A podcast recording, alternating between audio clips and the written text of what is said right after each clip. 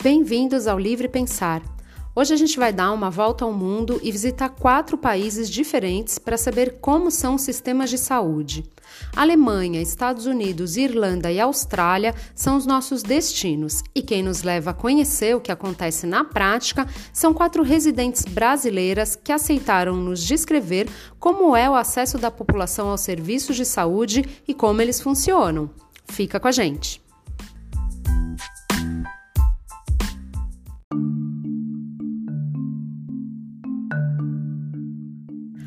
Isabel Moraes reside em Munique, em uma região que está dentro do que poderia se chamar Grande Munique. O nome do município é um pouco difícil de pronunciar, eu vou tentar. É Unterschleinsheim. Ela reside lá desde 2018 e tem dois filhos, o Gael, de 8 anos, e a Maia, de 5. E ela trabalha como professora de teatro em uma escola de ensino internacional.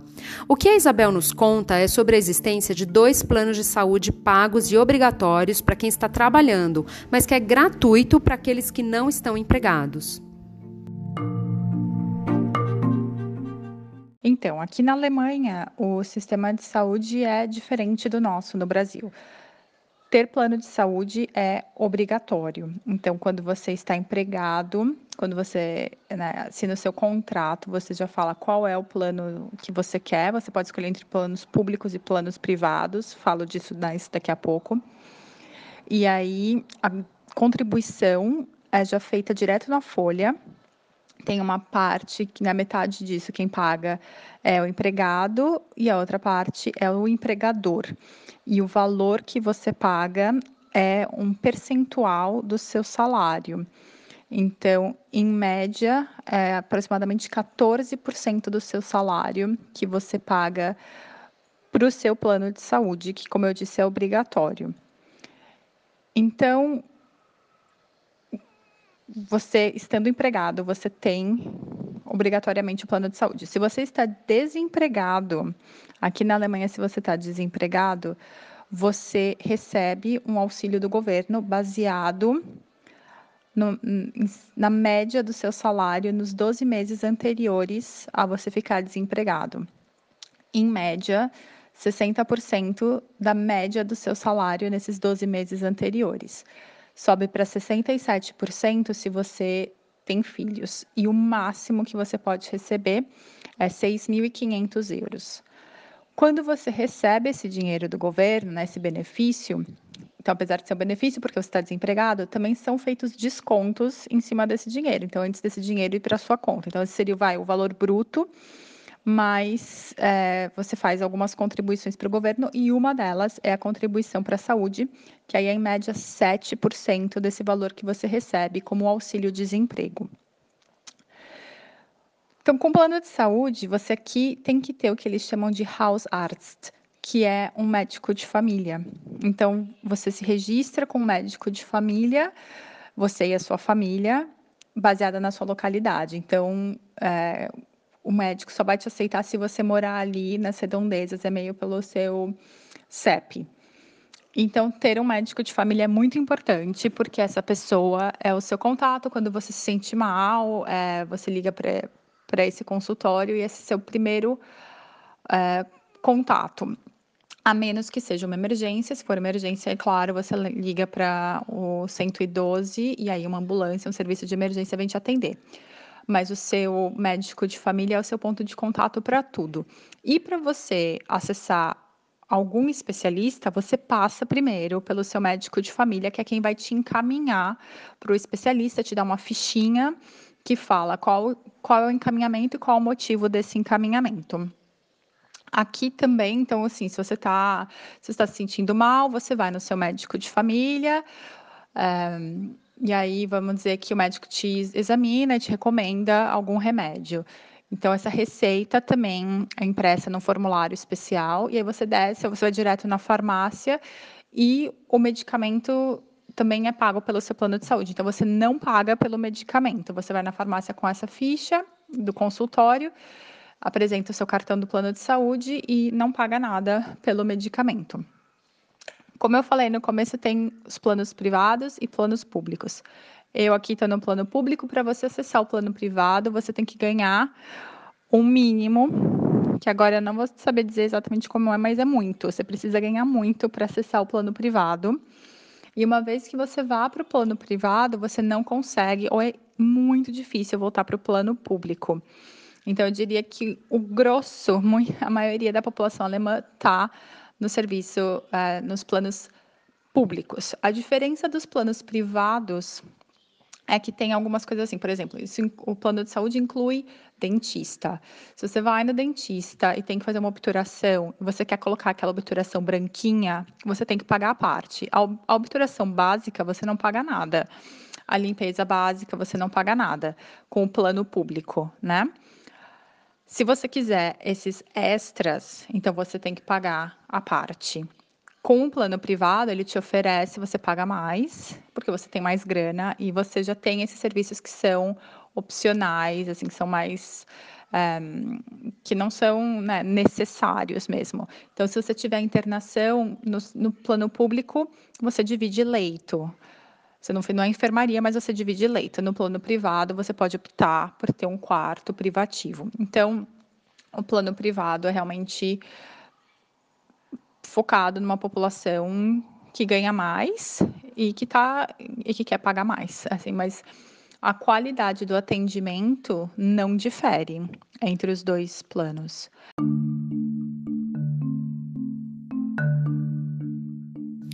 Eu fui pesquisar para saber quanto é esse mínimo que a pessoa precisa ganhar para ter acesso ao plano privado. A remuneração tem que ser bruta mensal acima de 5.362 euros. Em reais, isso dá 35.500. O salário médio, segundo a revista alemã Focus.de, é em torno de 1.867 euros, ou 12.359 se transformarmos em reais. Além disso, é muito bacana aqui também, que eu acho que é pediatra, né? Quando você tem filho, assim que a criança nasce, você recebe um, um caderno, eu posso filmar depois para você, eu te mandar umas fotos, onde fica, ficam registrados todas as consultas médicas dos primeiros dois anos e meio, ou talvez até os três, não, até mais falei bobagem, fica registrado até quase que os 10 anos da criança. No começo, aí, como no Brasil, você tem né, visitas mais frequentes ao pediatra. E aqui tem umas datas muito específicas, e assim, é por semana, né? Então, você tem que marcar consulta naquela data específica, e aí o seguro cobre tudo. Se você perde esse prazo, aí você tem que pagar.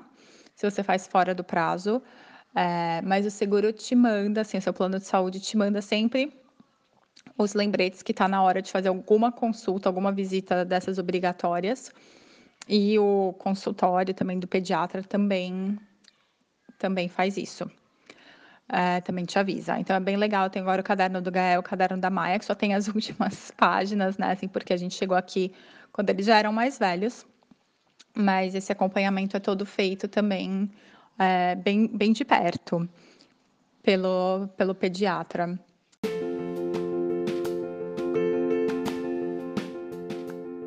Agora a gente vai lá para a Austrália, onde o sistema tem similaridades com o alemão.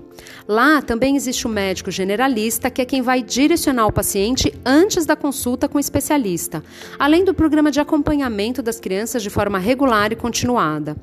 Mas, diferente do sistema alemão, na Austrália, cada contribuinte paga uma taxa que varia segundo a idade e a renda. Em média, é uma taxa de 2% sobre o imposto de renda para um sistema de saúde público e universal.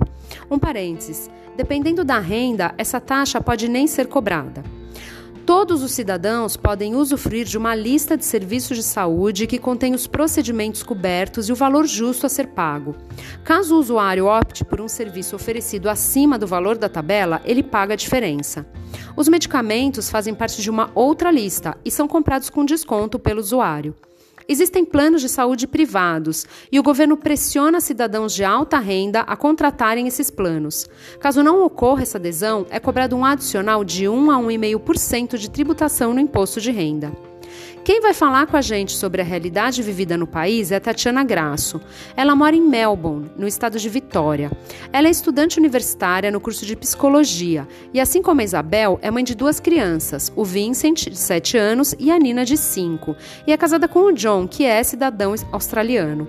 Quando ela fala sobre as sessões, ela se refere às sessões de terapia que o Medicare, o programa de saúde público, custeia e conta pra gente na prática como é a experiência de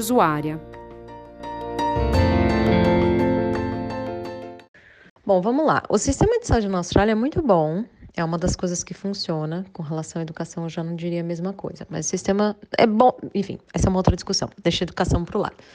Mas o sistema de saúde ele é público, então todo mundo tem acesso ao sistema público. Você tem um cartãozinho e dependendo de quanto você ganha de dinheiro, né, do seu salário mensal, anual, semestral, é, você tem mais ou menos descontos. Então tem o Medicare, né? Você tem um cartãozinho, se você é australiano ou se você é residente australiano, então você não precisa necessariamente ter a cidadania. Para os residentes, você também tem acesso, que é o meu caso, né? Você também tem acesso ao sistema de saúde, que é público. É um sistema que funciona. Eu sou estudante agora, então eu faço parte da classe B, baixa, em termos de salário, né? Eu, eu, recebo ajuda do governo de estudante. Eu não estou trabalhando. Então, é, as sessões que normalmente custam, acho que é 150 dólares por sessão, duas ou três sessões eu tenho que pagar o valor completo, e aí eles tiram, eles começam reduzida por saberem que eu não tenho muito dinheiro, e no final eu acabo pagando 20 dólares pela sessão que custa 150, mais a psicóloga ela recebe os 150. Então o governo ele paga essa diferença para as pessoas que não podem pagar. Outra coisa que eu também sei é com relação à maternidade, os hospitais aqui eles são públicos, então você tem direito de ter criança no hospital público e funciona e é bom, é muito diferente do Brasil nesse sentido. Então você não paga quase nada. E quando o bebê nasce, você tem um baby bonus, que eles chamam, que eles te dão 5 mil dólares de presente. Quer dizer, agora me falaram que não tem mais, mas eu ganhei pro Vincent e pra Nina é, dividido em algumas vezes, né? Tipo uma ajuda do governo para você que acabou de ter neném. É, então, assim, o sistema de saúde é para onde você vai. É você, se você quiser ver um especialista, normalmente os GPs, né, General Practitioners, eles são você tem várias opções e eles são os que têm que recomendar, tem que dar um referral para você ir para um especialista. Então, se você quiser, outro dia eu precisava ir numa dermatologista, e eu tive que ir primeiro no GP, aí você fala o que está acontecendo, você paga metade da consulta. Então, uma consulta com o GP normalmente eu acho que custa 75 dólares ou 150 e a gente paga 75, eu não lembro realmente. Agora faz um tempo que eu não vou. E então você paga o valor inteiro e eles te reembolsam de, né, de acordo com quanto você tem de direito de reembolso. E, mas você tem que ter o dinheiro inteiro na sua conta. Eu sei até porque eu não tinha uma vez que eu fui, eu tive que transferir e tal, foi mó BO. E aí eles te dão uma indicação para você ir para o especialista. E aí o especialista, daí não é parte do sistema público. Tem também, mas você tem que esperar muito. Então, por exemplo, o especialista eu lembro que foi muito caro e que eu tive que pagar. A obstetra também, eu lembro que foi bem caro. E aí você tem que pagar. Aí não faz parte do sistema de saúde. Então, você tem a opção de usar o sistema de saúde, você tem a opção de usar o sistema privado. Como o John, o pai do John é médico, a gente, a gente tem seguro saúde, que não é uma coisa comum aqui de forma alguma.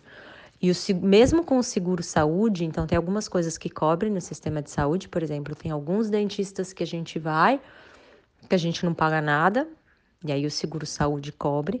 Tem alguns dentistas que a gente vai, que a gente tem que pagar uma porcentagem, Depende mesmo do dentista. É como se fosse um convênio. Convênio saúde seria que chama no Brasil. Não é seguro, é esse convênio. Mas convênio não é uma coisa normal aqui, não é uma coisa que todo mundo tem, não é uma coisa extremamente necessária. Mas se você for no sistema de saúde, você consegue tudo que você quiser de graça, mas demora muito tempo. E obviamente você não pode escolher que dentista você quer necessariamente, né? Então você quer um dentista X, aquele dentista não atende no sistema público, você vai ter que ir em outro. A mãe do John teve que fazer uma cirurgia e ela fez no sistema de saúde público e foi durante a pandemia e, e ela conseguiu, assim, ela estava na lista de espera fazia um tempo, e aí ela não era uma cirurgia de urgência nem nada, ela conseguiu fazer tudo para o sistema de saúde e não pagou nada. Eu gosto, eu acho que funciona. É, as crianças. Ah, uma coisa muito legal que eles têm aqui, é, que também faz parte do sistema público de saúde, é um acompanhamento muito bom para o bebê quando ele acabou de nascer.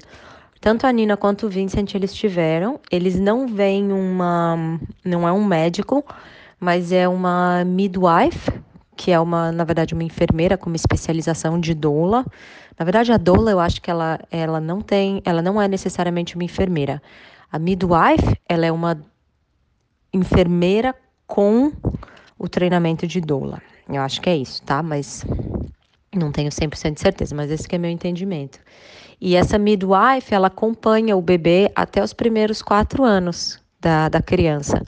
Então, você vai semanalmente no começo e não tem nada a ver com vacina, com nada disso. Ela vai para acompanhar o desenvolvimento neurológico e o desenvolvimento cognitivo da criança.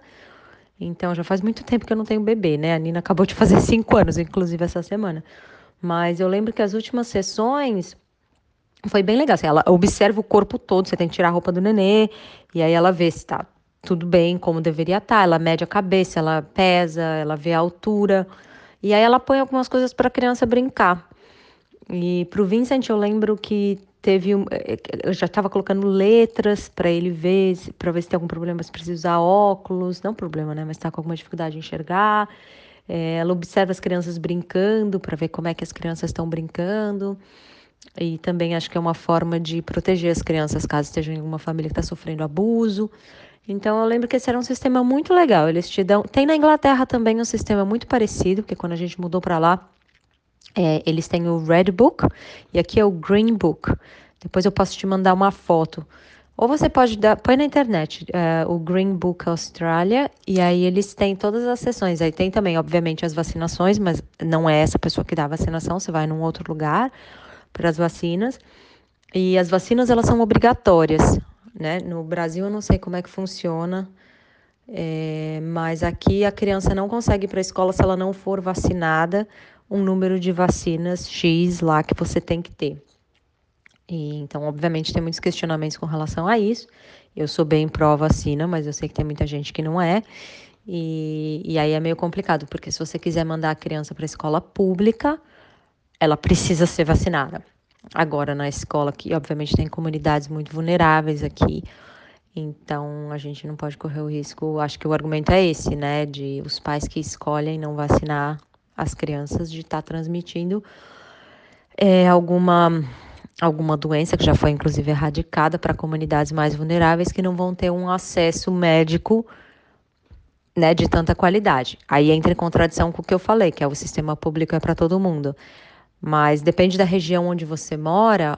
Obviamente, os médicos mais requisitados, eles moram em regiões que são um pouco mais, mais ricas, que é a mesma coisa da escola. Né? Você tem escolas muito boas públicas, quase todas, mas se você mora numa região, uma região mais de alta classe, as escolas são melhores do que numa região um pouco mais afastada, ou mesmo o número de escolas é meio reduzido, mesma coisa com hospital e com médicos.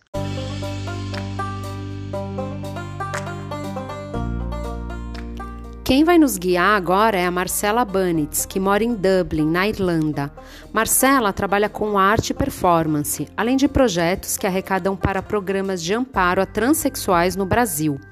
A gente vai se surpreender com o caso irlandês. Olha só, a saúde pública gratuita existe para aposentados, desempregados e crianças com menos de 6 anos. O médico generalista aparece mais uma vez na nossa viagem, mas você paga pela consulta um valor que vai de 50 a 70 euros, equivalente a 331 e 463 reais. Se você precisar ser atendido em um hospital público sem encaminhamento do médico generalista, você paga em torno de 100 euros ou 662 reais. Planos privados também operam no país.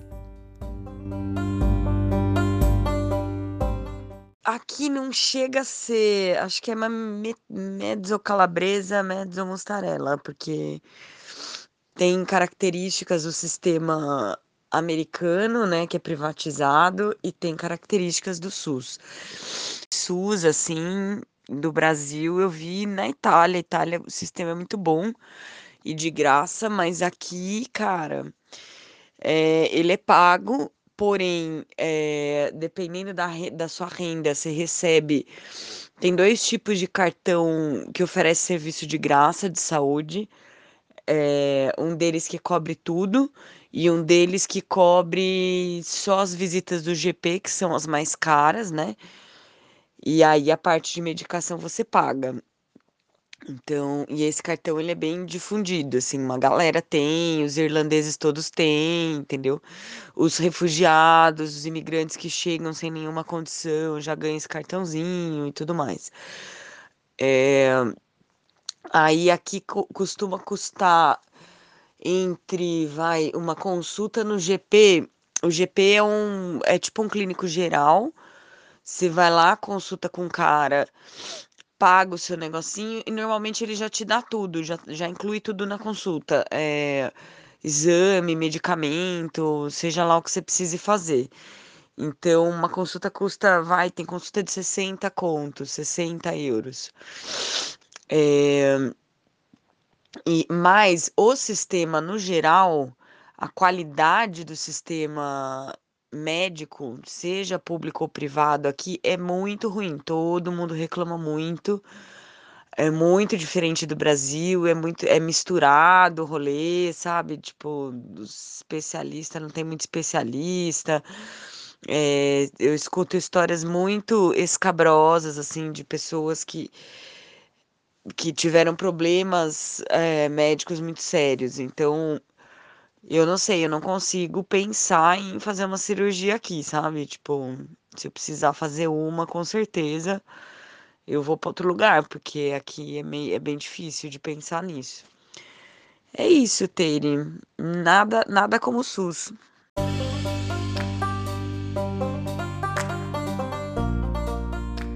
Eu fiz uma pesquisa na internet e encontrei as mesmas observações que a Marcela fez faltam especialistas e o sistema, comparado ao brasileiro, é mais precário e com muita demora para o atendimento.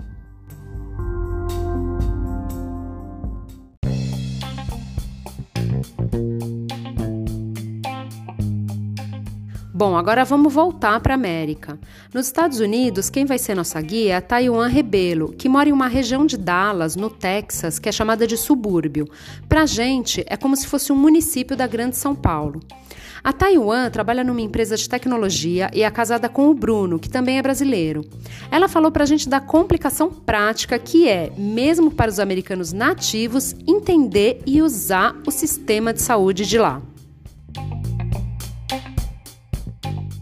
Quando a gente mudou, a gente pastou muito para entender como é que funciona o sistema de saúde. Desde o começo, quando a gente teve que escolher qual era o convênio, porque a empresa do Bruno oferecia algumas opções, mas a gente demorou muito para entender. E depois para entender como usar, assim, mas a regra é não use, tá? Então, uh, só fazendo um paralelo, né? No Brasil, qualquer dor, qualquer coisa, seja uma coisa simples como uma gripe forte, ou sei lá, está desconfiada que está com uma infecção, alguma coisa que você não sabe o que é, você vai no, no pronto-socorro, né? O famoso PS. Aqui, mais ou menos, você já tem que saber o que você tem para saber aonde que você vai buscar ajuda, porque os valores uh, variam muito. E eu estou falando só de quem tem uh, seguro saúde, né? Porque se você não tem, não tem, tá? Uh, por exemplo, se você não tem seguro-saúde, você é atropelado, aí você está inconsciente, você não tem nem condições de, de decidir nada. Uh, uma ambulância vem, te socorre e te leva para um hospital. Eles vão prestar atendimento, claro que vão prestar. E depois vai chegar uma conta para você. E é, não é difícil essa conta ser na casa dos é, milhares de dólares e você passa a vida inteira pagando isso. Uh, mas voltando ao assunto, então é assim, quase todas as farmácias e supermercados, como o Walmart, a, a Target, tem um, umas clínicas, né? Que tem médico de verdade, tem farmacêutico de verdade dentro da loja, que seriam clínicas de conveniência. Então, se, por exemplo, você está com uma dor de garganta, uma dor de ouvido, uma coisa simples, é nesses lugares que você vai, porque aí é mais barato, a partir de 20 dólares. Uh, é uma coisa, se você tem alguma coisa que você acha que vai precisar de um exame, é, uma radiografia, sei lá, aí você vai para as clínicas de bairro, que pode custar aí a partir de 150, 200 dólares. E o IAR mesmo, aquele IAR do, do, do, do seriado, que tem o George Clooney lá, lá do Grey's Anatomy, você só vai se você estiver morrendo, assim, se você pensar, meu Deus, se eu não ver um médico agora, eu vou morrer, eu estou correndo risco de vida. É verdade, as pessoas só vão nesses uh, casos, porque uma. Você entrou no IAR, entrou. Eles já vão começar a te cobrar a partir de 800 dólares, mas geralmente é a partir de mil dólares. Assim, é muito caro só porque você deu entrada no IAR, porque aí você está falando: olha, eu preciso de muita atenção, eu, eu preciso de tudo que, que esse hospital puder me oferecer. Então, só por, por este estado de alerta, você já paga muito dinheiro. Então a dica é não fique doente, não fique doente.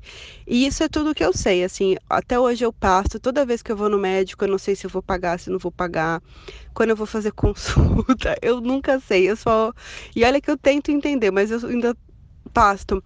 Mas conversando com os americanos, assim, eles também não entendem muito não. Quase todos os americanos que eu conheço assim, e que eu converso também tem dúvida, faz cagada de vez em quando, vai numa clínica achando que vai ser um preço e é outro. Mas, enfim, importante que a vacina está sendo subsidiada, uh, subsidiada não, né? Todos os convênios estão pagando a vacina, então você pode tomar de graça.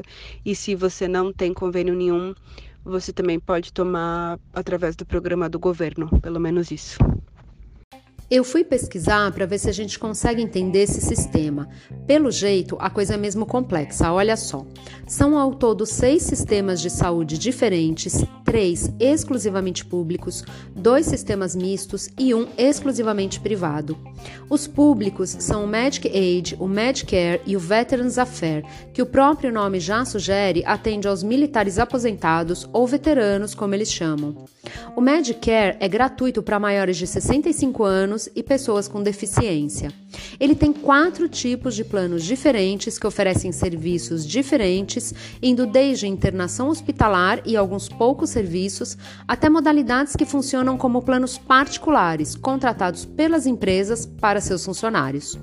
O Medic Aid é um programa de saúde para pessoas de baixa renda. Esse programa reembolsa serviços hospitalares e médicos para os usuários. O sistema privado é vasto e complexo porque cada estado tem autonomia para criar suas regras e leis próprias sobre a matéria, ou seja, em cada estado haverá convênios que funcionam de formas diferentes, oferecendo planos, valores e coberturas diferentes. Os planos empresariais costumam sim sair mais barato para o usuário e, caso a pessoa queira contratar um plano de forma particular, ela tem que pagar um montante inicial, como uma franquia. Pesquisando também opiniões sobre o sistema, novamente o que eu encontrei corrobora a descrição da nossa anfitriã. A regra é só usar o sistema de saúde em casos muito urgentes, válida tanto para os que têm convênio quanto para os que não têm, porque a cobertura oferecida nunca é muito completa. Lá, como aqui no Brasil, é possível encontrar planos de saúde caríssimos voltados para pessoas de alta renda que terão acesso a um sistema de saúde com rápido atendimento.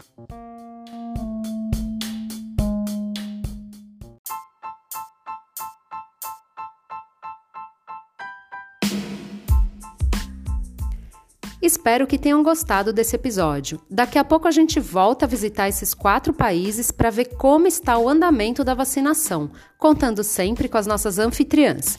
Então, deixa as malas prontas. Até já!